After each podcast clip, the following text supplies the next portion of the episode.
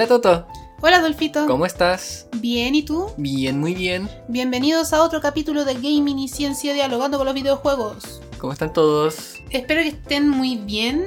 En el capítulo de hoy vamos a conversar de algo que en realidad, nuevamente, ya habíamos conversado en la temporada anterior, pero que obviamente le habíamos dado una lectura bastante diferente a lo que vamos a trabajar hoy.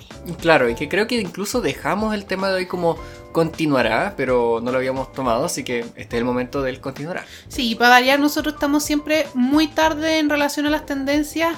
El tema que vamos a trabajar hoy es en relación al género. De nuevo. Entonces sí, no lo trabajamos en el momento que quizás hubiese correspondido en relación a los movimientos feministas, ¿cierto? De eh, lo que ocurre en marzo pero de todas maneras es algo que siempre queremos conversar, que siempre está en discusión y en particular hoy en día no queremos hablar específicamente del lugar de la mujer, que fue precisamente lo que hablábamos la vez pasada.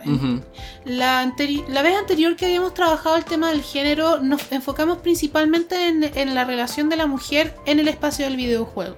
Claro. Y recuerden que compartimos unos datos muy, interesantes de la industria, ¿cierto? Y el rol de la mujer en la industria del videojuego, en particular en Chile, que desarrollan justamente mujeres en los videojuegos en Chile, que es una comunidad. Sí, pues la, vez anterior compartimos estadísticas, compartimos los números de cuánto eh, relación hombre-mujer ocupan en el videojuego y cómo es que eh, siendo algo que se da en el margen del 50-50, se sigue pensando los videojuegos desde una perspectiva mucho más masculinizada. ¿Por qué pasa eso? Y bueno, ahí fue toda la discusión al respecto. De todas formas, este año salió también una encuesta con otras preguntas también, pero más o menos enfocada hacia lo mismo, más principalmente enfocada en temas de la mujer como partícipe de la industria del videojuego, es decir, los roles que ocupan las mujeres en la misma producción, por ejemplo, de videojuegos, ya sea en el área de la música, en el área de postproducción, en el área de codificación, lo que sea.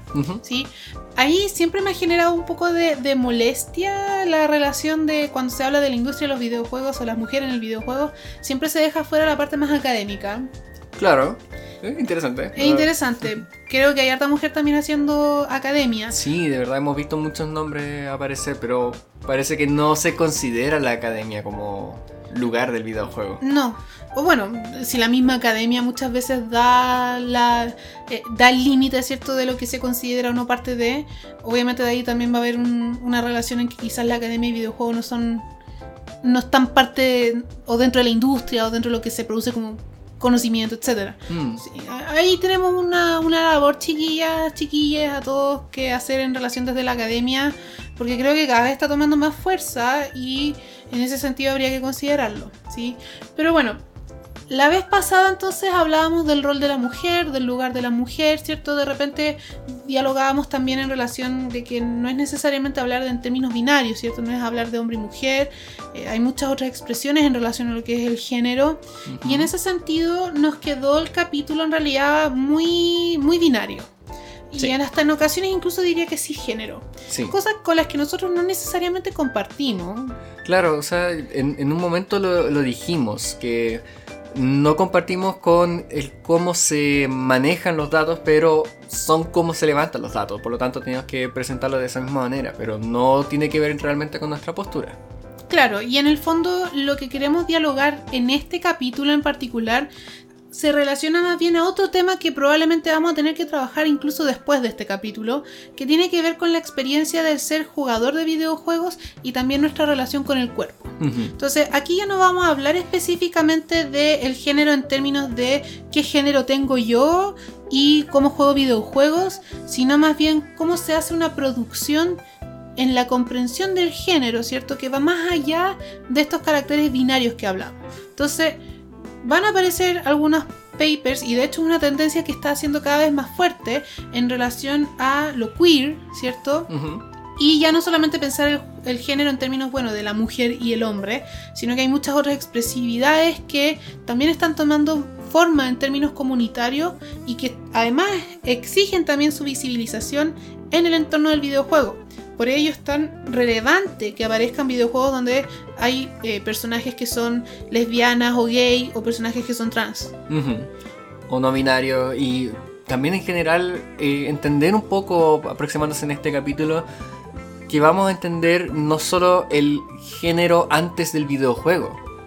No es el género comprendido como yo me digo mi eh, cómo me siento yo y, y en relación a eso eh, cuál es mi postura en los videojuegos, sino también entender la producción de género en los videojuegos. Sí, efectivamente. O sea, nosotros construimos género al mismo momento que construimos cuerpo en el videojuego. Claro, y cómo construimos nuestras propias identidades también pasa con el videojuego y también atraviesa el género.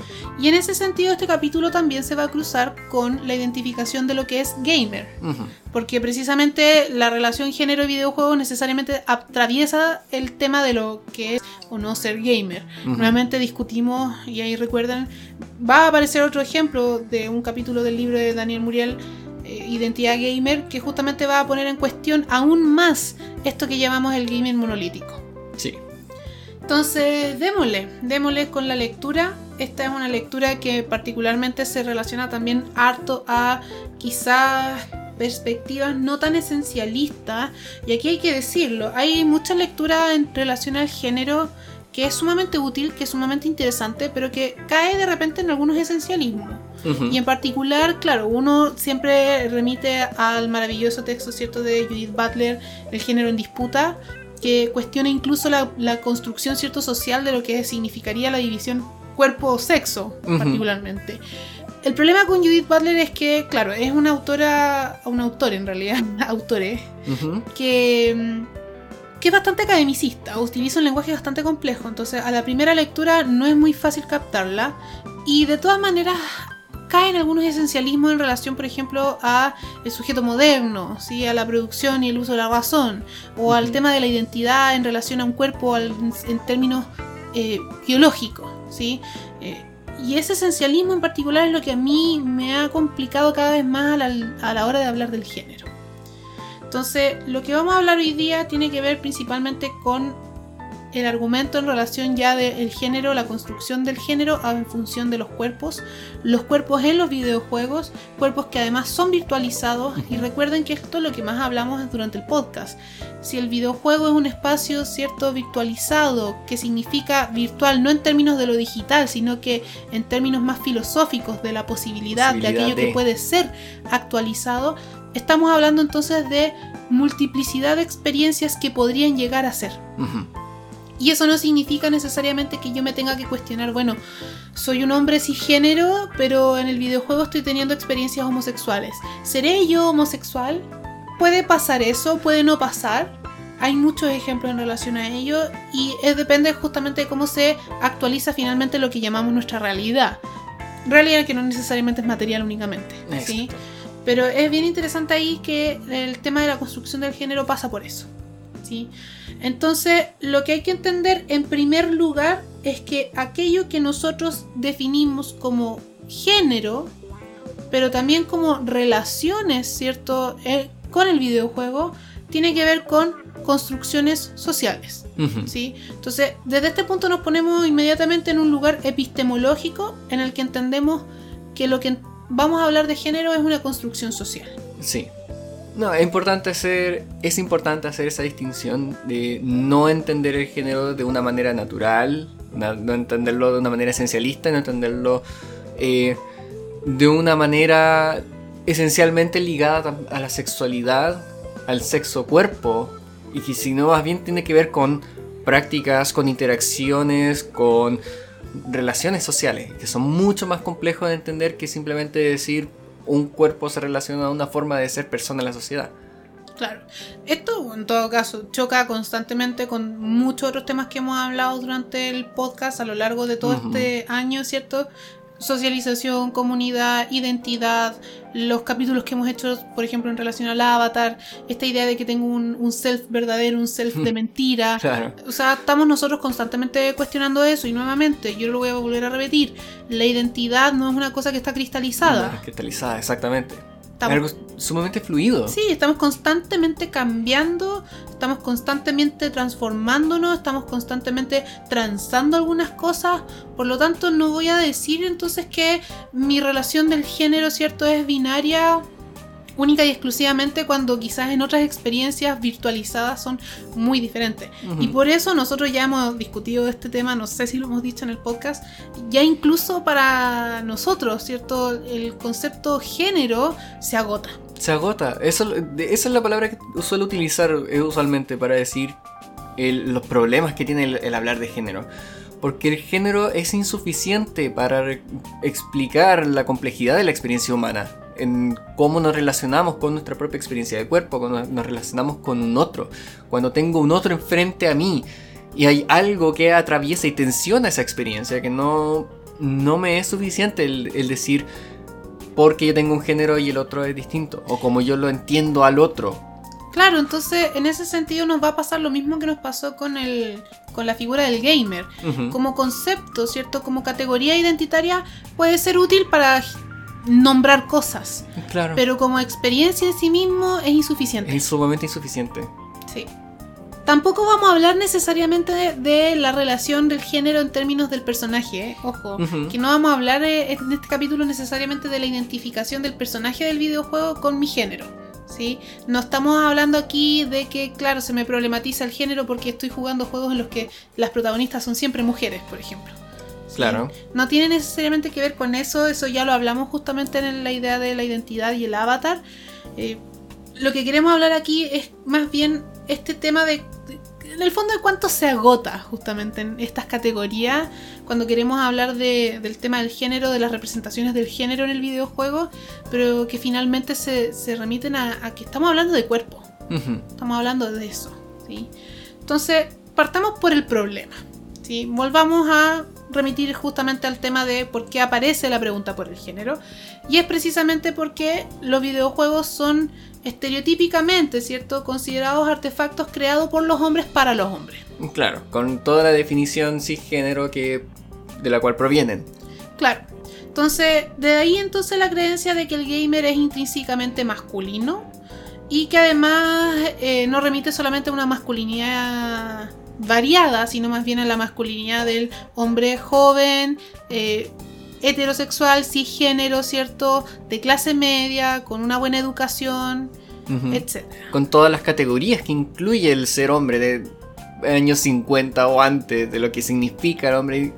Y, no pensar la masculinidad de una manera más líquida, sino más bien es una cosa sumamente sólida. Claro, en este caso estamos hablando de- del, del hombre hegemónico, por Claro. así decirlo. ¿sí? Eh, y eso se demostró justamente con lo que también discutíamos en relación al, al Gamergate, que tiene que ver con una visibilización de un intento justamente hegemónico de mantener eso, de mantener la masculinidad dominante y, y una lectura bastante conservadora en decir que el videojuego es para nosotros y solo para nosotros, porque lo hicimos nosotros. Claro, no vengan con su agenda progresista a cambiarnos cómo se hacen los videojuegos, porque Claro. no va a ser así. Y por lo mismo, hay muchas dificultades en la academia para visibilizar a la mujer y a otras formas de género en el videojuego, principalmente porque se usa como categoría descriptiva para hablar más bien de demografías o para hacer una categoría comparativa. Hay más mujeres que hombres en este tipo de juegos. Eh, aparecen más queer o personas que se definen queer jugando este otro tipo de videojuegos Claro. y así. Y lo que hacen finalmente es un, un- es desfavorecer finalmente la idea de que, claro, quienes juegan Sims, las personas más progre, más queer y más mujeres. Entonces jugar Sims no es ser gamer. ¿sí? Y, y eso es lo que ocurre Hay en el problema, fondo. Entonces, claro. hay un tema súper complejo acá, también, ojo, ético quizás en la academia, que cuando nosotros hacemos este tipo de investigaciones, este tipo de, de- saber finalmente, eh, puede ser muy mal utilizado en nuestra contra. Exacto, y ju- justamente ese ejemplo es muy bueno, el ejemplo que diste, porque realmente hace un esfuerzo por entender, eh, por querer entender la población, pero al mismo tiempo al hacerlo estás estereotipando tu propia población de jugadores. Y estás haciendo que todos los- quienes tengan acceso a los videojuegos que tienen posibilidad de identificarse de una manera u otra, los terminas metiendo en una categoría que es sumamente eh, restrictiva de su propia identidad ¿eh? y por lo tanto terminan siendo lo poco que tú dices que son. Esa crítica, por ejemplo, aparece también muy, muy arraigada en lo que menciona Bruno Latour en un texto que se llama ¿Por qué la crítica se ha quedado sin energía? Y que justamente también es un poco el, el problema que aparece cuando hablamos de solamente construccionismo social. Porque claro, desde una perspectiva construccionista social, yo puedo decir el género se produce, en los videojuegos el género se construye en conjunto eh, y por lo tanto cae en el problema, ¿cierto? Y, y el mal uso cotidiano de que lenguaje constituye realidad. ¿sí? Yo siempre le doy este ejemplo a mis estudiantes. Bueno, ¿están de acuerdo con lo que dice, por ejemplo, Pedro Engel, que es un personaje aquí chileno que lee el tarot y aparecía en el marinal y siempre decía como el lenguaje constituye realidad? ¿Sí? Y algunos me dicen, sí, profe, yo estoy de acuerdo con lo que dice Pedro Engel. Y yo luego les respondo, bueno, entonces si el lenguaje constituye realidad, ¿el pobre es pobre porque quiere? Hmm. Porque si el pobre no quisiera ser pobre, podría decir en su lenguaje, ¿cierto? Yo no soy pobre, soy rico. Y cambiar entonces su realidad. Cuando lo que observamos es que hay elementos materiales que juegan, ¿cierto? Y que chocan con ellos. Entonces, claro, si yo hablo desde una perspectiva constru- construccionista de esa manera, también podría llegar una perspectiva construccionista a decirme que en realidad yo constituyo el género binario, Mm. ¿sí? Y por lo tanto es igualmente válido. Sí. Y eso que nos genera una, una responsabilidad sumamente grande. Sí, en el fondo la lucha o la pelea que aparece con nuevamente la figura, por ejemplo, eh, particularmente el, el texto de Latour utiliza el tema, del, eh, por ejemplo, la figura de, de Trump. ¿sí? Eh, y cómo el mismo Trump utiliza el concepto cierto construccionista social en la contra del construccionismo social para decir, bueno, yo puedo decir entonces que el calentamiento global no existe. Hmm. ¿Sí? Irónico. Claro, y ahí la preocupación que, que hace Latour o la observación que hace es que el construccionismo social se dedicó mucho a hablar de las cosas son construidas en el lenguaje y ignoró completamente los aspectos materiales. ¿sí? Sí. Entonces, claro, podemos cuestionar las conceptualizaciones y las formas de producir saberes y se- eh, sentidos, pero no podemos cuestionar la existencia de cosas. Esa es una parte importante de toda esta, de toda esta discusión porque en realidad hay una responsabilidad muy grande en el decir, ok, si las cosas se hacen en discurso, se hacen en lenguaje, sí, pero ¿qué es lo que pasa con ello? Porque no, no solo que el lenguaje haga realidad, sino que la realidad afecta a las personas por igual. Se materializa. Se materializa y, esa- y todas esas cosas eh, tienen efectos que son reales, no son solamente discursivos. Por eso, no es, no es simplemente llegar a, a- a pintar este discurso de que las cosas son construidas por la realidad, sino también el hacer algo con ello. ¿Qué es lo que significa para las personas? Claro, entonces en ese sentido, en relación, por ejemplo, tra- traigámoslo al tema de los videojuegos, ¿cierto? Y al género. Eh, yo puedo decir que desde una perspectiva sumamente hegemónica y monolítica, ¿cierto? Que en realidad, bueno, si el género es construido, yo puedo generar la, la masculinidad monolítica, pero sumamente violento finalmente, que es lo que ocurre en la materialidad, Mm. ¿sí? O en la representatividad de los videojuegos. O sea, se penaliza mucho cuando aparecen personajes que eh, en el juego 1 son simplemente una niña y en el juego 2, ¿cierto? Eh, es trans. Claro, lo que pasó con The Last of Us, cuando se, pe- se empezaban a cuestionar toda la forma de desarrollo de los personajes porque, ay, es que los desarrolladores están empujando su agenda diversa en un juego que no lo necesita. Cuando realmente es parte importante de la construcción del personaje y tiene que ver mucho con la posición política que ellos quieren tomar. Claro, y ahí se ignora muchas veces que lo que se entiende por género pareciera que está a priori a la cultura. O sea, el género está antes de lo que nosotros establecemos como seres humanos. Cuando en realidad es completamente lo contrario. El género aparece porque hay cultura, o sea, porque se constituye, ¿sí? Y es mediante qué tan repetitiva sea la experiencia de una forma de género que se va a ir arraigando, ¿cierto? Y se va naturalizando. Entonces, lo que nosotros queremos justamente es cuestionar esos, esas naturalizaciones. Y ahí nos sirve mucho también una lectura que quizás no es tan específicamente en relación al videojuego, pero sí a la producción de cultura, que es el concepto de los metarrelatos. Porque si los mismos gamers constantemente nos estamos relatando a nosotros mismos que el juego es masculino, entonces va a seguir siendo masculino. Claro. Y eso va no solamente para los hombres, sino que para todos nosotros quienes somos partícipes de jugar videojuegos. Claro, sino incluso para quienes queremos luchar contra ello. Si le damos por a priori por sentado que es un lugar para hombre, que por lo tanto hay que lucharlo, no estás solamente. no estás llegando a transformarlo totalmente. Entonces, ese es el cambio primero que habría que hacer en relación al género. Dejar de decir que el videojuego surge para hombres, con hombres, y que es un entorno masculinizado, porque no es un entorno masculinizado. En esa masculinidad hay múltiples experiencias que probablemente han sido muy Sí. invisibilizadas. Incluso si los consideras a todos ellos como. eh, En el origen de, lo- de los videojuegos, si consideras a todos quienes participaron de la creación de los videojuegos, quienes estudian en los laboratorios, si los consideras a todos ellos como hombres, aún todos ellos tienen una, una diversidad de lo que significa ser hombre. Entonces, complejicemos mucho más el diálogo. Complejicémoslo más. El problema que encontramos ahí es que uno de los principales actores que son promovedores de esta, este metarrelato es la misma industria. Entonces, si la misma industria, quienes producen videojuegos, siguen reconociendo que su público es mayoritariamente masculino y masculino cisgénero heterosexual, entonces van a seguir haciéndose estas reproducciones de género bastante eh, estereotípicas, ¿cierto? E idealizadas en términos sexualizantes de la mujer. Y eso es justamente también un, un llamado de atención, es la misma industria. Y es lo que se está visibilizando con todos estos movimientos de los abusos que hay al interior de ella. Claro, es mucho. Es, es lo que se relevó en los conflictos que pasó con Blizzard. Cuando se les dice, oye, pueden hacer un personaje que no parezca sacado de una portada de revista de, Victoria sí. de Victoria's Secret. Y como, bueno, ¿y qué revista quieres que, que use? Como, estás pensando tú desde tu posición como desarrollador, como creador de un videojuego, que tienes que crear algo pensando en un- una, una audiencia específica. Que, que consume tu juego por una manera de presentar personajes eh, sexualizados.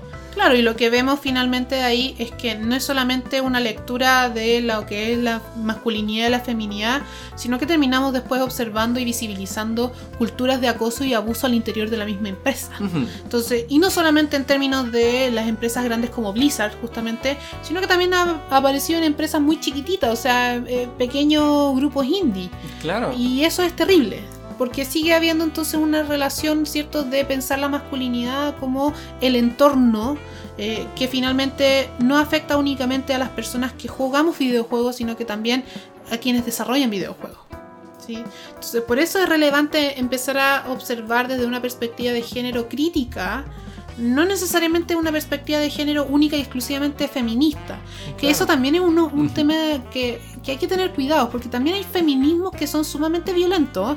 Hay lecturas feministas ortodoxas que se centran única y exclusivamente en la mujer, y poco menos que terminan siendo un asco hacia las otras formas y expresiones de género. Porque terminan nuevamente tomando la, como un género binario para hacer la lucha, cuando en realidad la lucha tiene que ver con el cambiar la cultura, con el cambiar nuestros mismos conceptos en torno al género. Claro, entonces en ese sentido, ojo también desde dónde nos posicionamos desde la lectura del género para hablar de estos temas, porque claro, yo puedo hablar desde mi experiencia como mujer, pero también tengo que reconocer que es mi experiencia como mujer binaria y cisgénero, ¿sí? O sea, ese es mi reconocimiento. Pero hay muchas otras que no puedo negar y el cuerpo igual se construye y de a poco si yo me voy pensando en mi relación con mis videojuegos, sí, tengo relaciones homosexuales de dos hombres, Claro. ¿sí? Y lo vivo de esa manera, o sea, creo que uno de los juegos que más, más patente ha hecho eso es el Cyberpunk.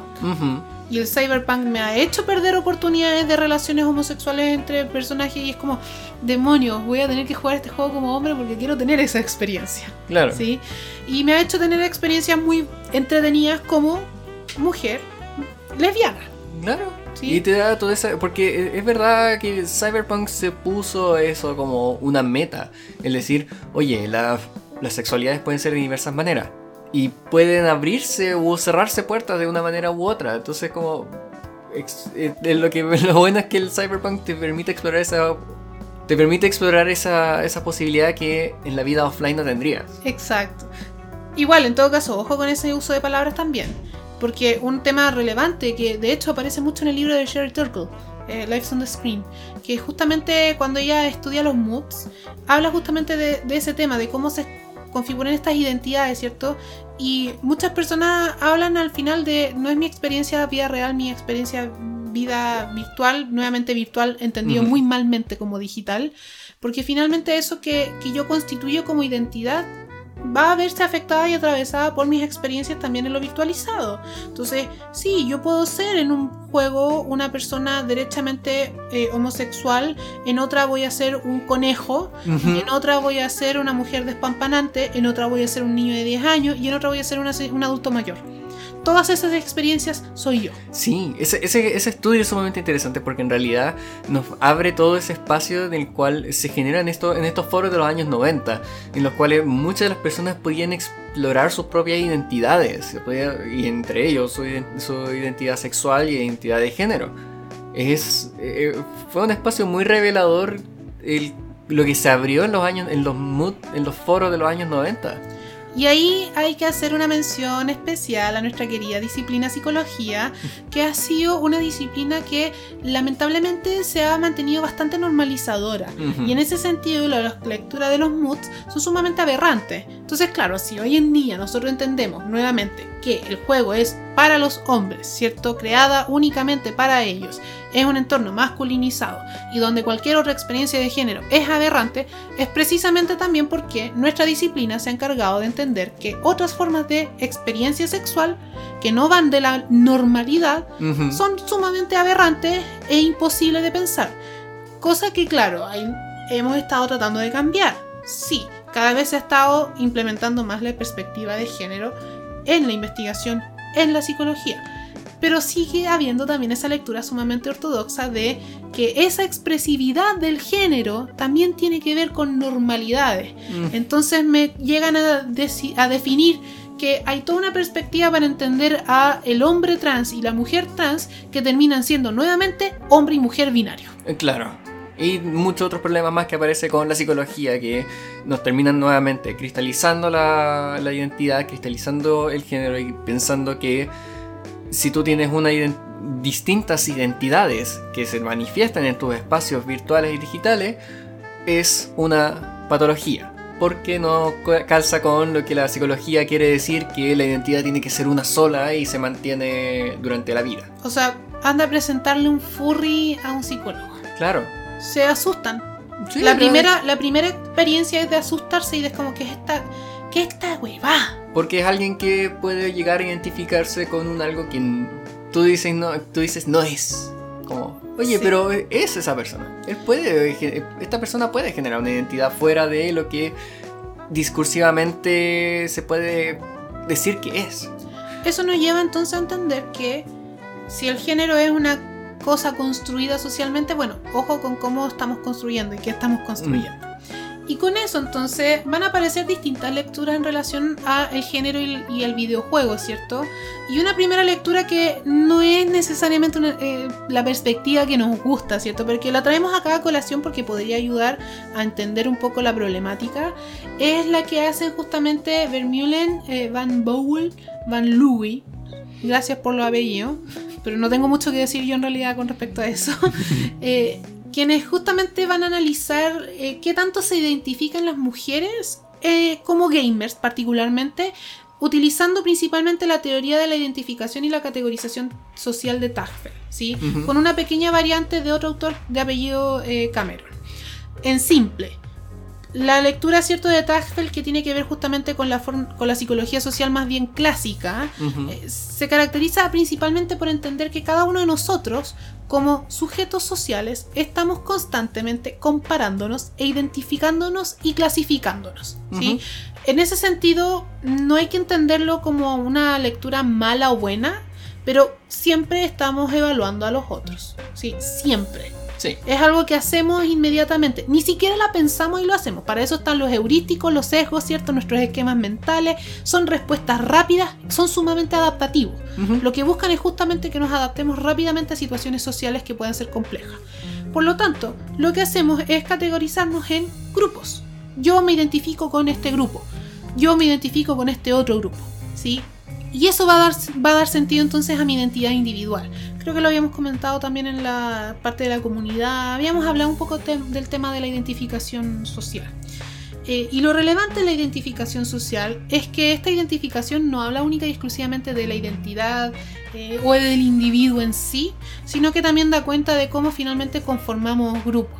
Entonces sí, en nuestra identificación social, obviamente vamos a favorecer a nuestro grupo y a nuestra categoría y vamos a desfavorecer a las otras. Entonces cuando hablamos de eso, hablamos finalmente de que nosotros como mujeres gamers, ¿cierto? Vamos a favorecer la identificación del gamer en torno a lo que es la feminidad y vamos a desfavorecernos, ¿cierto? En función de si esa categoría remite a lo masculino. Claro. La variante de Cameron que hacen es que agregan un análisis en función de tres componentes para la identificación social. El primer componente obviamente es el componente cognitivo, que tiene que ver con cuánto conozco yo respecto a la categoría gamer, el videojuego, el ser mujer, el ser hombre, etc. Uno afectivo en términos de la evaluación y cercanía, es decir, cómo evalúo yo esa categoría, si esa categoría se acerca a lo que yo entiendo de mí misma, ¿cierto? Y finalmente uno afectivo, pero en términos de la significación emocional, que tan bien o mal me ha hecho sentir esta evaluación o esta categoría. Entonces, no es solamente identificarse en términos de cuánto sé yo respecto a la categoría gamer, sino también qué tanto me acerco yo en esa definición social y además qué tan bien o qué tan mal me hace, me hace sentir esa categoría. Entonces, si lo queremos poner en ejemplos concretos, ¿cierto? Utilicémosme a mí misma, ¿ya? Yo soy mujer, me- mujer obviamente ya lo dije anteriormente, cisgénero. Claro. Utilicemos como para el ejemplo Claro, a- mujer como de mundo. ¿sí? Eh, ¿Me identifico con la categoría gamer en tanto conocimiento de lo que es la definición gamer? Sí. Juego videojuegos harto tiempo, juego harto tipos de videojuegos, no solamente una cosa, ¿cierto? Juego shooters, juego eh, mundo abierto, sandbox, RPG, todo lo que se les ocurra que juegue. Eh, y en términos entonces cognitivos, ¿cierto? Conozco lo que es el videojuego, conozco cómo se hacen, conozco la industria, conozco las tendencias, eh, tengo diálogo con otros jugadores, o sea, el podcast ya y lo que vimos justamente el capítulo anterior sobre literacidad da cuenta de que el, as- el aspecto cognitivo existe, ¿sí? Me, me identifico entonces y me categorizo en términos de ello. En términos de evaluación y cercanía, claro, soy súper cercano. O sea, tengo computador gamer, he desembolsado dinero para tener más juegos, eh, hay una rutina en ello, tengo un grupo de amigos. Sí, hay identificación en términos evaluativos. En términos emocionales, ahí está el problema. Hay muchas cosas. Ya lo hablemos también en el capítulo de cuando hablábamos del género la primera vez. Me es mucho más favorable, o yo me siento mucho mejor como jugadora cuando alguien me insultan pensando en que soy hombre, porque creo que no hay discriminación ahí, sino que hay solamente hay toxicidad por toxicidad, a cuando alguien reconoce que soy mujer y o justifica que sea mala porque soy mujer Paternalista. Claro, una lectura súper paternalista. O me regalan cosas porque quieren llevarse bien conmigo porque a las mujeres hay que cuidarlas porque son poquitas. Y ahí es donde empieza el problema. Porque justamente lo que van a analizar estos autores es que las mujeres, en términos afectivos, emocionales, nos categorizamos negativamente con el concepto gamer. Claro. Prefieren no identificarse como gamer siempre que se reconozca el- lo gamer como algo masculin- masculinizante. Claro, porque lo masculino en esta, en esta eh, consideración tiene efectos muy negativos. Lo masculino es visto negativamente. Sí. ¿Sí? Eh, y es súper interesante porque esta investigación cuando trata de demostrar justamente las relaciones, hacen finalmente una, una encuesta y hacen correlaciones. Y las correlaciones en general no son para nada significativas, solamente son significativas y inversamente significativas cuando aparece la categoría de la identificación gamer con los aspectos negativos y emocionales. Entonces, la categoría gamer es inversamente eh, correlacional o identificatoria para la mujer cuando aparece la, no- la noción del hombre. Y esto nos permite pensar un poco en, muchas situaciones posibles. O sea, muchas mujeres se pueden identificar como gamer en tanto juegan los videojuegos, disfrutan de ellos y les generan algo sumamente positivo. Pero cuando en ese, diálogo tienen que compartirlo con un hombre y que les significa entonces entrar en una situación masculinizante, ahí es cuando prefieren no sentirse identificada con lo gamer. De hecho, creo que una de las experiencias que he visto más bonitas y sororas, por así decirlo, en relación a, la, a las mujeres gamers, es cuando se hacen estas competencias, por ejemplo, de Apex, eh, donde solamente juegan mujeres. Sí, Y es bien interesante porque el entorno es súper curioso ahí como... No quiero asociar necesariamente lo tóxico a lo masculino tampoco, porque las mujeres podemos ser súper tóxicas también. Y hombres, mujeres, trans, lo que sea, ¿cierto? La construcción de ese género que quieran, podemos ser tóxicos porque somos inherente. inherentes- sí, lo- los seres humanos somos inherentemente violentos igual, ¿sí? Eh, pero pasa que en los entornos única y exclusivamente de mujeres hay una cuestión de cuidado muy enorme. hay una necesidad de compartir ese cuidado, Sí. de protegerse entre entre quienes están ahí. Y de- por lo tanto, es cuando se generan estos espacios que es de verdad se reduce mucho la toxicidad, se comparte en, en función del chiquillas lo hicieron increíble. Independiente de lo malo que seamos. Independiente ¿sí? de lo malo que uno lo esté pasando o de que alguien haya hecho, no sé, no que no salga tan competitivamente bien como uno quisiera, la intención es la de cuidarse el uno al otro. Y es bien interesante ahí porque también aparece eso de que si hay una persona tóxica en el entorno, es el bloque de mujeres contra el tóxico. Y al final se silencia el tóxico, pero eso nuevamente es- es súper bonito de ver, pero es precioso de ver precisamente porque ahí está activamente consciente el espacio de que este es un entorno masculinizado, entonces lo de las mujeres tenemos que cuidarlo. Y es terrible eso, Sí, porque ojalá no debiera ser así. Entonces, insisto, si quisiéramos hacer esta transformación, esta construcción social del género desde una lectura mucho más amplia y crítica, tendríamos que partir por entonces ya ni siquiera reforzar el hecho de que este es nuestro espacio protegido de mujeres porque somos poquitas. Cuando ya los datos han dicho completamente lo contrario todo este tiempo. ¿sí? Entonces, este estudio lo que demuestra es que finalmente, claro, las mujeres se identifican negativamente con la categoría gamer cuando refiere estereotípicamente al hombre. Lo interesante, y ahí es quizás lo, lo relevante de observar en términos más estadísticos quizá, es que no hay absolutamente ninguna significación en la correlación entre gamer y género, o ser mujer y el género. ¿Qué quiere decir? Que las mujeres no necesariamente se identifican con su categoría de mujer. Interesante. Por lo tanto, si no nos categorizamos como mujeres, ¿por qué tendríamos que categorizarnos como mujeres gamers? Claro.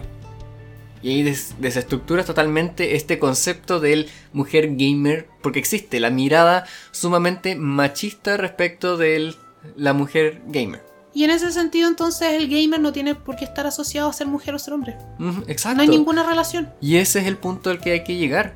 Que lo gamer no tiene nada que ver con un género u otro. Y que las experiencias son personas. Tienes una persona que está enfrente. Deja de pensar a priori si es que es un hombre o una mujer desde una categoría sumamente rígida. Y entra a pensar en la persona en sí. Sí. Lo que nos lleva entonces a una lectura mucho más compleja y aquí los invito a que todos nos abracemos y nos tomemos de las manos porque esto va a ser terriblemente difícil quizás de entender. Pero es particularmente la lectura que a mí más me moviliza. Yo insisto, yo de repente en clases creo que mis estudiantes deben pensar que soy la profe más feminista, así, mega feminista. Y yo les digo como, chiquillo, yo no soy feminista. Soy destructurada completamente en términos de género. Yo me reconozco a mí misma como mujer cisgénero, más que nada por las relaciones que he tenido con las personas. Pero ¿O por creo qué que sirve? Sí, Claro. Nos sirve utilizar esas categorías para comunicar con quienes todavía no llegan a comprenderlo tan difícilmente, pero Pero en términos realmente así como pensándolo muy en serio, el género para mí no existe. soy un cyborg. Sí, soy un cyborg. Yo siempre, cuando me preguntan quién soy, yo siempre digo soy la Toto. ¿Sí? Y de hecho muchas veces lo digo, soy la Toto, soy, estoy en peligro de extinción, porque como yo no hay solamente, no hay nadie más, me construyo a partir de muchas cosas, soy un cuerpo orgánico, sí, soy cuerpo orgánico, pero también, pucha, soy mi computador, soy mi celular, soy la mantita que uso todos los inviernos, soy todas esas cosas y muchas más. ¿sí? Entonces aquí lo que quiero hacer un poco es destructurar y vamos a hacer el ejercicio de desnaturalizar muchas cosas en, este, en esta parte, ¿sí? Que a mí me encanta, es como lo Claro. que más me gusta. Y cuando lo cuento a mis estudiantes quedan con una cara así como, no entendí nada. Porque es difícil de entender. Y, y de repente es como, chucha, profe, usted me, me cagó. Porque les rompí completamente sus nociones de entender al ser humano. La lectura que vamos a traer aquí, eh, en particular en relación al tema de lo queer, ¿cierto? Del género y del videojuego, es de un texto que trabaja un autor que de apellido Ruelos, eh, pero en particular tiene mucha cercanía a cosas que yo misma he estado escribiendo y que aparecieron también en mi tesis, que aparecieron justamente como parte de, lo- de los resultados y que aparece justamente como el enfoque que yo quiero tomar en términos académicos más adelante. O sea, esta es la línea de investigación y de doctorado que yo quiero tomar en el futuro que tiene que ver justamente con el género. Bueno, lo mío no es el género, es- pero es la noción del, del cuerpo. ¿Sí? Yo lo, lo- lo pienso en relación cuerpo virtual, cuerpo real. ¿sí? Esa es como mi, mi, mi- mi investigación o mi tema. Eh, Pero en particular aquí aparece el tema del cuerpo en relación al género y eh, tenemos la misma lectura en relación a eh, marco teórico metodológico, que es la teoría del actor red, y es el concepto del ensamblaje, y la misma lectura epistémica, que es justamente Donna Haraway. Y hay que decirlo aquí, Donna Haraway, te amo. ¿Qué es lo que plantea entonces eh, Ruelos? Partiendo de la base, ¿cierto?, de que el género es una construcción social, pero aquí ya estamos hablando de construcción social de la manera más deconstructiva posible y no estamos hablando de destruir, estamos tratando de desnaturalizar esencialismo.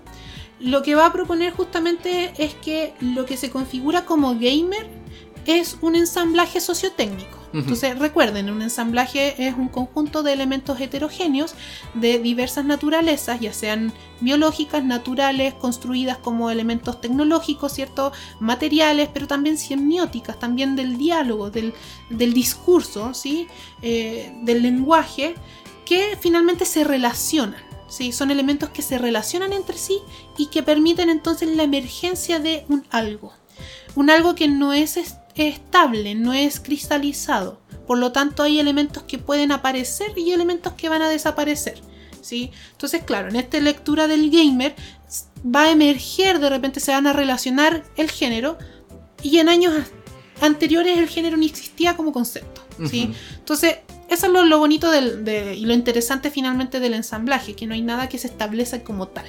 ¿sí? Y va a cambiar también en forma de cómo cambia la sociedad y por lo tanto es sumamente situado. El ensamblaje del género y el gamer que vamos a tener acá es particularmente también en relación a esta lectura, podría cambiar justamente si lo aplicamos a Chile. Claro. ¿sí? o si lo aplicamos en cualquier otro país. Con eso entonces, lo que vamos a observar es que si el gamer es un ensamblaje sociotécnico, entonces también la idea de la socialización y la identidad, la subjetividad relacionada a los gamers va a actuar principalmente a través de un elemento que se ensambla, que es el cuerpo. ¿sí? Cuerpo en términos del jugador, pero también en términos del, juego, del cuerpo tecnológico. ¿sí? Eh, y para lo anterior entonces se va a este autor se, se pone en la perspectiva feminista y de las teorías o de las ciencias eh, eh, y la tecnología, ¿sí? las CTS o STS según el, el- el inglés, ¿cierto?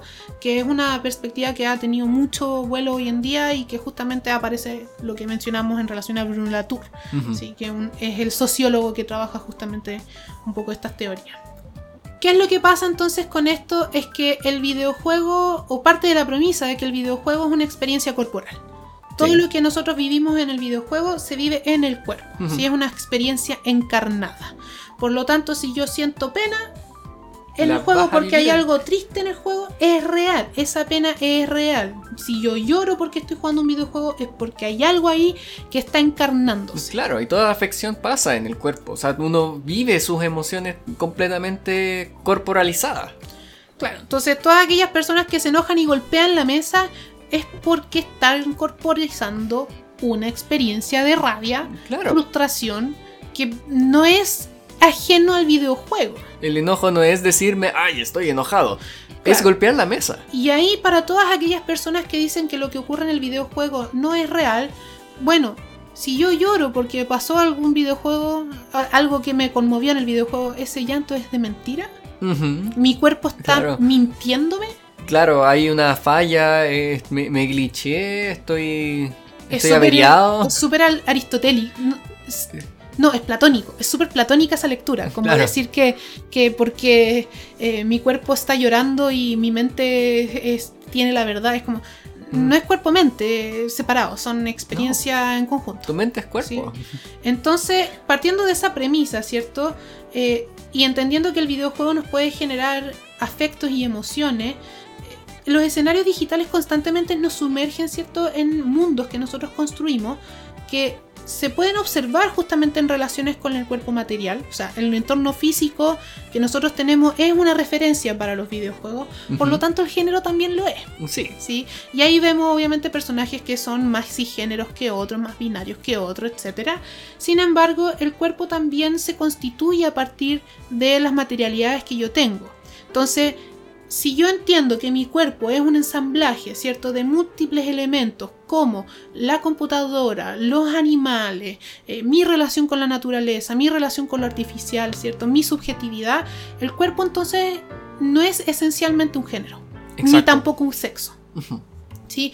Por eso yo digo que esta lectura es mucho más rupturista que quizás las de eh, Judith Butler.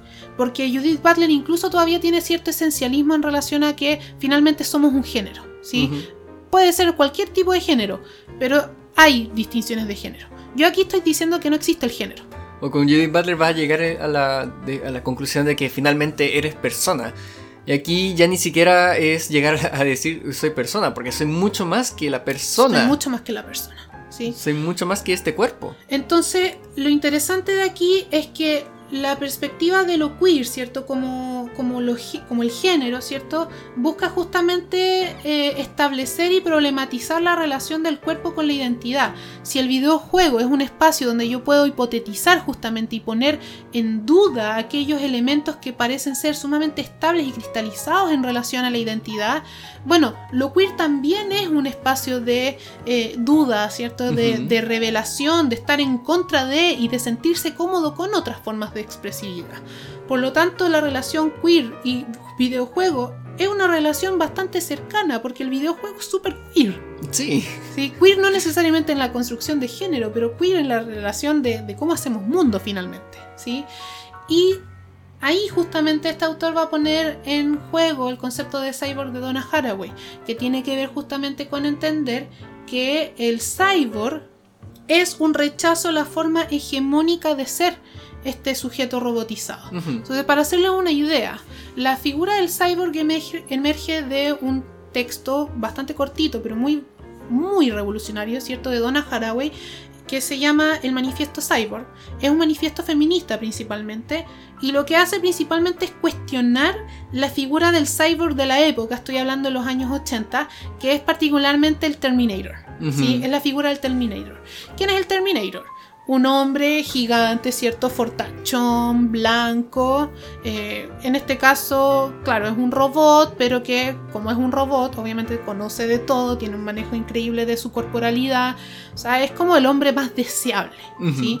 Y lo que hace Donna Haraway es decir, en realidad el cyborg no es para nada ese hombre deseable, es totalmente lo contrario, es todo lo indeseable de la humanidad. ¿sí? ¿Quiénes son los indeseables de la humanidad? Las mujeres y todas las otras personas marginadas. Personas que tienen discapacidades, personas que tienen otras formas de expresión de género, por ejemplo los homosexuales. Eh, en este caso podríamos entenderlo ya no solamente como el hombre homosexual, sino como el- la figura del marica, por ejemplo. Claro. Y lo que podríamos ver hoy en día además con eh, las personas que eh, los transvestis, ¿cierto? Ujú. Pero también podríamos hablar, por ejemplo, de los vagabundos, Claro. los niños. ¿Sí? Entonces, si se dan cuenta, estamos hablando de todo lo que no es hombre, Claro. Todo lo que no es hombre blanco hegemónico. hegemónico. ¿sí? Y la, la figura del cyborg entonces también dialoga súper bien con la figura de lo queer, porque es un rechazo del aquí y del ahora y una insistencia justamente de posibilidades de múltiples mundos. Entonces, aquí lo queer funciona justamente como una forma sumamente esperanzadora de crear un mundo más allá de sus propios horizontes, más allá de sus propias potencialidades. En particular, este texto no habla del concepto de lo virtual, pero es relacionado a lo virtual en términos filosóficos. Y por lo tanto, lo queer Eh, y un jugador queer no va a referirse únicamente a la definición de lo que podría ser o no gamer, sino más bien cómo se establece esta relación de mi género con el videojuego en función de múltiples elementos. ¿sí? Entonces, aquí es muy relevante porque lo que hace este autor es hacer unas entrevistas a personas que se, que se catalogan a sí mismas queer y van a dar cuenta finalmente de lo que es su, su identidad gamer y queer tiene que ver más bien con cómo ellos se relacionan con el juego. Es decir, si yo me digo a mí misma que soy gamer, es porque me identifico como gamer. Pero si no, da lo mismo. ¿sí? No hay nadie que me diga que soy o no soy. Claro. ¿sí? Y eso es porque lo que yo me configuro identitariamente es este elemento ensamblado del cyborg. ¿sí? Entonces, yo Toto, soy juego, soy videojuego. Sí. Porque me ensambla eso en mi identidad. Y, al mi mismo tiempo, al mismo tiempo cuando uno se lo dice, también tiene que estar consciente de que puede cambiar también. Mi, mi identidad no es cristalizada. Estoy totalmente en cambio, estoy en constante construcción. Mi persona es completamente un relato que se está haciendo. Claro. Entonces ahí, por ejemplo, eh, la figura del cyborg es una figura más bien analítica que va a romper totalmente con los esencialismos del sujeto moderno, como yo les decía, va a romper con los esencialismos de que todo sujeto tiene inherentemente una subjetividad y una identidad y que tiene todo sujeto inherentemente un uso de la razón y libertad. ¿sí? Porque eso es súper interesante. Todos nosotros somos una identidad. Como si. Incluso las, las lecturas que tratan de ser lo más naturalistas o empiristas posible establecen esta figura de la identidad como algo a lo que no se puede acceder más allá del mí mismo. ¿sí? Y, justamente el va a romper con esa, con esa idea de- tan esencialista de lo identitario. Claro, nuevamente aquí pape para la psicología. Porque la psicología sigue manteniendo la idea de que tenemos que. de que cada uno tiene una identidad. Que es única y que se mantiene y se conforma en la niñez o la adolescencia y se mantiene por toda la historia. Y que es una identidad que además tiene que ser coherente con mi cuerpo. Claro. Y esa, ahí está el problema. ¿Cómo va a ser algo coherente con mi cuerpo si mi cuerpo no es solamente este aspecto biológico? Si yo pienso que mi género, ¿cierto? Y mis características identitarias se relacionan única y exclusivamente con mi cuerpo biológico, estamos en un problema muy grande porque la lectura del cyborg es precisamente entender que nosotros no somos cuerpo biológico única y exclusivamente. Si yo quiero hacer un apretar un botón, ¿cierto? Quiero cambiar una diapositiva, tengo que usar un, un control, ¿cierto? O tengo que usar el teclado del computador. Eso ya es una extensión de mi corporalidad y sigue siendo cuerpo. Y de hecho uno de los ejemplos muy relevantes que un- cuando hice, hablé de esto en una, en una clase con un estudiante, eh, un estudiante me dijo, profe, usted tiene un ejemplo súper bueno del cyborg en, en usted misma, en este mismo momento. Usted usa lentes. Claro. ¿sí? Los anteojos son una forma justamente de maximizar mis posibilidades corporales para ver. Y entonces esto que yo tengo acá como lente me configura cuerpo, Claro. Y modifica el cuerpo. modifica mi cuerpo. Modifica el cómo. y- eso y es, es- es- esa es una parte interesante de cómo incluso nuestra propia anatomía se adapta a nuestras formas de actuar e interactuar con el mundo. O sea, nuestros, nuestros ojos literalmente cambian de forma cuando nos ponemos los lentes. Entonces, nuevamente, no podemos basarnos, y es el esencialismo con el que lucha Donna Haraway, no podemos entender el género, ¿cierto? Solamente como una, una conformación ya sea asociada al cuerpo biológico o en Ujú. contra del cuerpo, cuerpo biológico, porque estamos entendiendo aquí que el cuerpo también se construye. Y el cuerpo es en sí mismo un campo semántico y político. Por lo tanto, entonces cuando hablamos de cuerpo en términos de los, de los videojuegos, estamos hablando de un cuerpo cyborg. Exacto. Y en ese sentido somos todos cuerpos queer. Super queer. Todos somos constantemente queer. Eso, eso es una, una de las reflexiones más importantes con las, que, con las que podemos caer. Es como somos constantemente cambios, somos constantemente las cosas que nos rodean, las cosas que nos estamos, con las que nos estamos haciendo con las que nos contamos. De hecho, estaba pensando justamente como eh, tratando de, de ver cuál es la figura más monolítica quizás de un hombre jugando videojuegos. Y lo primero que se me vino a la cabeza fue Tomb Raider, ¿Ya? que es un personaje femenino. Ajá. Idealizadamente femenino. Pero quienes lo juegan mayoritariamente son muchos hombres muy monolítico. Ujú. Entonces ahí estaba pensando, bueno, ¿qué más queer que ser un hombre sumamente monolítico jugando el personaje estereotipadamente más femenino posible? Claro. Es interesante. Entonces, pasan a olvidarse la idea del que yo asumo parte de mí en el personaje con el que estoy jugando y esa identificación que ocurre. Porque al final eh, ocurre la experiencia de él. Yo estoy jugando mi mundo, mi propio mundo, mi propio yo. Se expande en la experiencia del jugar el videojuego. Entonces yo soy Lara Croft. claro, ahí en todo caso hay un problema, porque quiero cerrar un poco la idea de que, claro, cuando entendemos la idea del, del género y cuando ent- entendemos la idea de lo- del ensamblaje, ¿cierto? Y del cyborg con el videojuego, estamos hablando de eventualidades, ¿sí? Elementos que se van a relacionar, distintas entidades, ¿cierto? Y acciones que de alguna forma van dando cuenta de sus atributos y que dan dando cuenta de esta que llamamos como identificación. El esencialismo que aún se mantiene en este paper y que es particularmente con lo que yo ya me voy completamente a la volada, y aquí si quieren me siguen o no me siguen en esta lectura porque yo sé que es medio volado, es que finalmente la identificación que se hace en relación al género y el videojuego sigue estableciendo la diferencia entre lo real y lo no real en relación al juego en sí mismo. Entonces, claro, yo puedo entender que mi juego se compone de múltiples elementos, pero lo que yo entiendo como elementos múltiples en mi cuerpo no se incluye necesariamente con el cuerpo del videojuego. ¿sí? Entonces ahí yo entiendo que represento un personaje, pero no me identifico con el personaje. Y yo lo que planteo es que hay un cuerpo real y un cuerpo virtual que están completamente en diálogo. Y yo de hecho tomo prestado el cuerpo del juego. Exacto.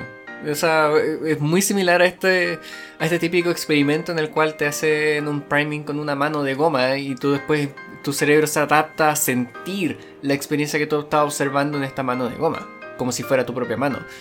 De manera similar, nosotros y nuestra experiencia de nuestros cuerpos se expande con con los cuerpos en el videojuego. Y nosotros llegamos a vivir de modo tal que el cuerpo en el videojuego tú puedes llegar a decir soy yo. Esa es mi mano, yo estoy saltando, yo me pegué aquí.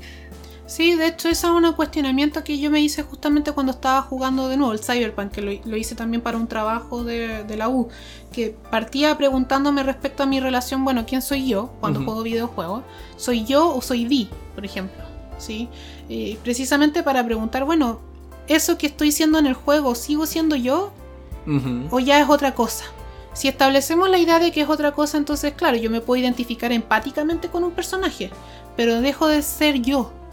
Y ahí establecemos nuevamente la diferencia, entonces yo puedo ser mujer y jugar juegos- personajes masculinos sin necesariamente entenderme como tal.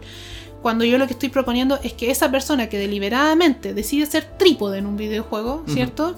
Está identificándose con ese personaje Claro. y está poniendo de sí en ello. Entonces hay una construcción sumamente queer de esa experiencia que muchas veces la negamos. A mí lo que me parece interesante de eso es que hay muchas personas que todavía defienden la idea de que el videojuego no soy yo y la experiencia de, de controlar un personaje es básicamente como controlar una marioneta. Pero esa explicación es insuficiente para explicar todo lo que nos pasa. ¿Sabéis por qué yo digo que creo que el cuerpo virtual también es mi cuerpo? ¿Mm? Precisamente por una- un tema súper práctico. Ningún videojuego, ningún personaje se va, se va a mover si yo no me muevo. Claro. Yo necesito mover mi dedo, apretar el W para que, para que avance. Ese cuerpo no se mueve si no es conmigo. Entonces, en ese sentido, es mi cuerpo. Pues claro. Puedo decir es prestado, puedo decir ya está edificado de antes. Sí, está desarrollado porque hay objetivos también en relación al juego, pero es mío. Yo lo estoy moviendo, es parte de, se mueve conmigo. Y no solo eso, sino que también se genera un nivel de coordinación en el cual no es aleatorio el movimiento que se genera.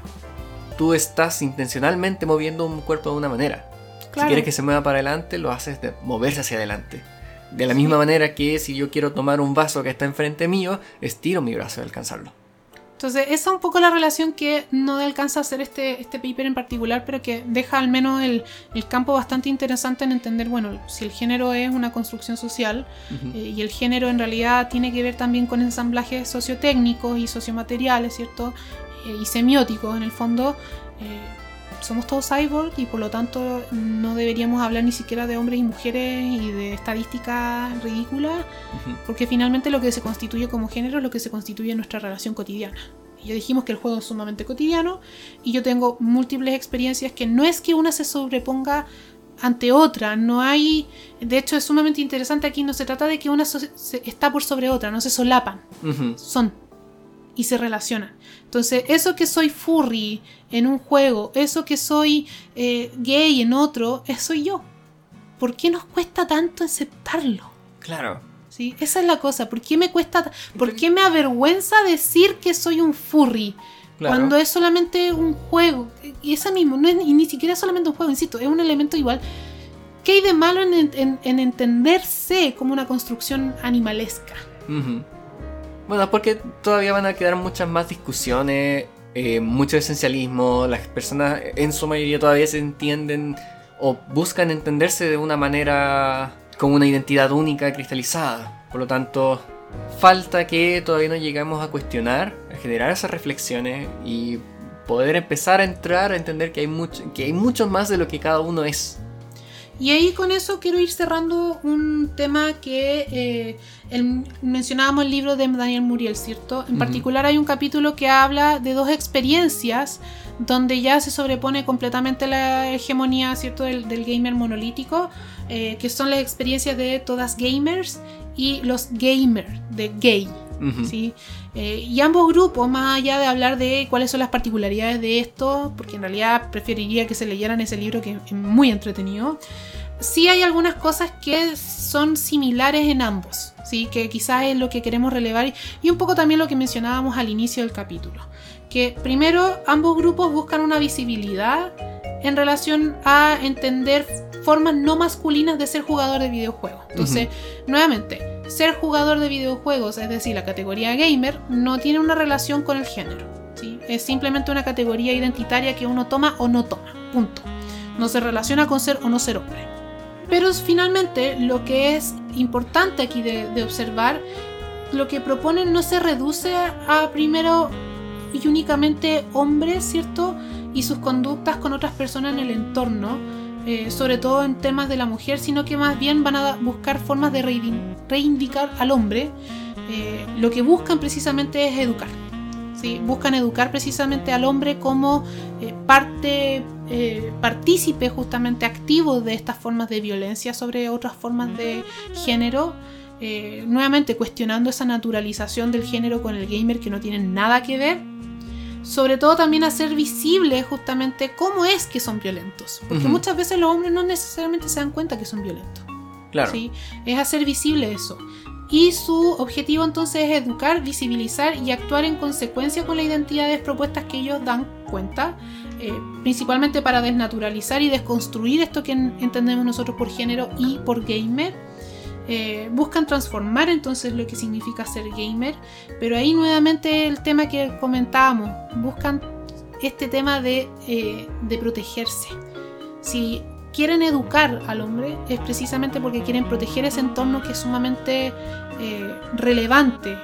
Pero ahí nuevamente caemos en el problema de que están conscientemente entendiendo entonces que si habría una relación construida socialmente de que el género se asume o se asocia a lo gamer, donde lo masculino es lo tóxico y por lo tanto hay que destruir. Estaba pensando justamente eso mismo, que están nuevamente en su idea de, de educar al hombre, estamos nuevamente asumiendo la naturalidad de que el, del, del lugar del hombre y en, en la industria del videojuego y mi propia relación con ello, cuando en realidad una mirada incluso más compleja sería decir no solo cambiar al hombre, es cambiémonos todos, todos, todas, todes.